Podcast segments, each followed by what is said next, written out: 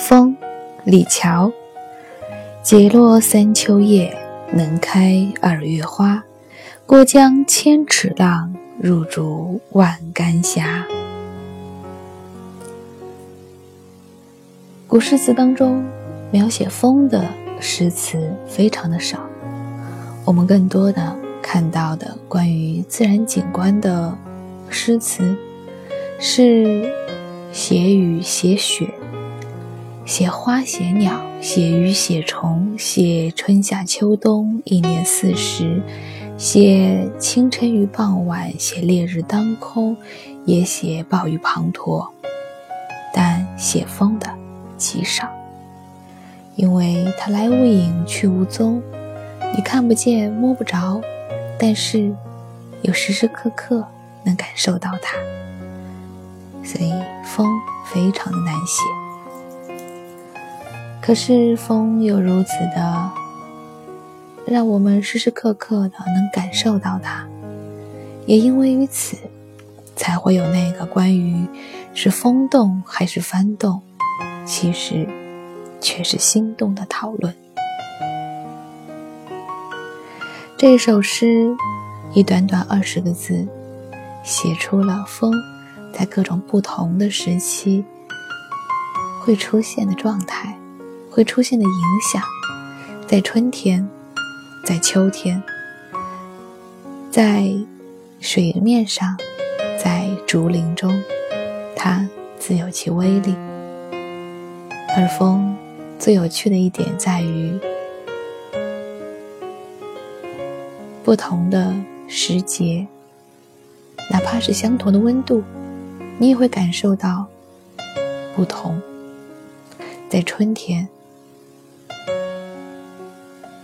你会觉得微风拂面，暖风熏得游人醉；而在秋天，只会让人感受到秋风扫落叶的凄美感，甚至是凄凉。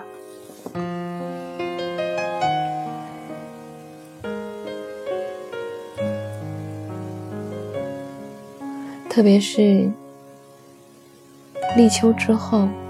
盛夏的暑气还没有消，偶尔上海会迎来台风，那一阵紧接一阵的风从你头顶刮过的时候，放眼望去，马路上的行人个个狼狈，裹紧了衣裳，在风中雨中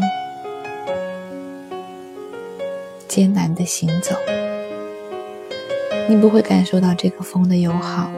不会有任何暖风熏得游人醉的舒适感，只会想着找一处僻静的地方让我躲一躲，没有风就好了。可是，在夏天，知了在树头拼命的嘶叫的时候，你多么希望看到风来。看到树头可以动一动，那一份清凉，却又是我们期待的。在冬天，更加不用去想了。冬天的风是最可怕的风，是最寒冷的风，是我们最不愿意见到的风。所以连样板戏里面都会唱啊，北风吹。雪花飘，短短三个字就会勾画出白毛女在那样的环境当中，那么的凄惨的命运。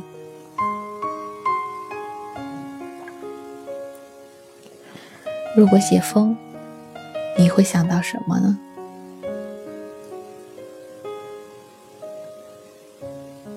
在这个黄梅季当中，我们对风最深刻的感受是：室外很舒服，因为有风；室内哪怕开着空调，都会觉得很闷热，因为没有风，整个空气都潮潮的、湿湿的、黏黏的，是凝滞的。在这样的天气里面，风是我们最期盼的那一种东西。